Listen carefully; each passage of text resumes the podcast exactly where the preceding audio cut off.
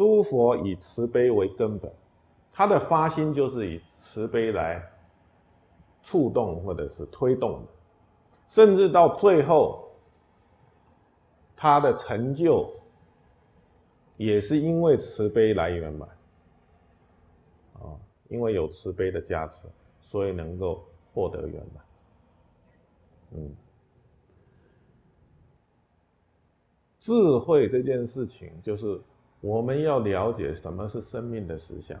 但是如果从我们个人的角度去看生命的时候，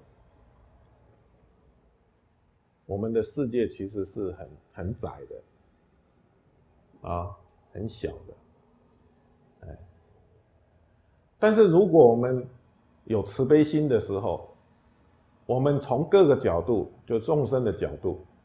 去看生命的时候，其实我们的智慧就会比就会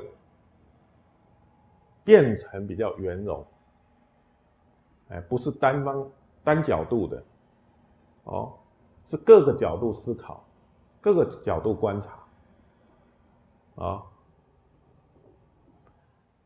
所以这种智慧才是圆满的智慧，哦，不是一个很狭隘的。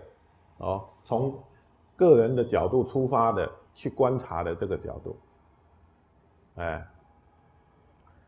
比如说我这个杯子，从我的角度看是这样子，从你的角度看又是另外一个样子，是不是？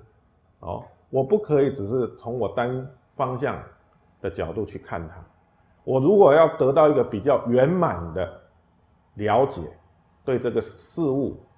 本身有比较圆满的了解，我要从各个角度去了解它。哦，那如果我们要开启这样的智慧眼，没有慈悲的加持，我们没有太大的动力。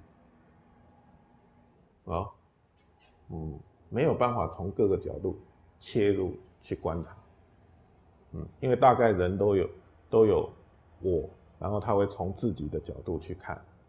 事情。嗯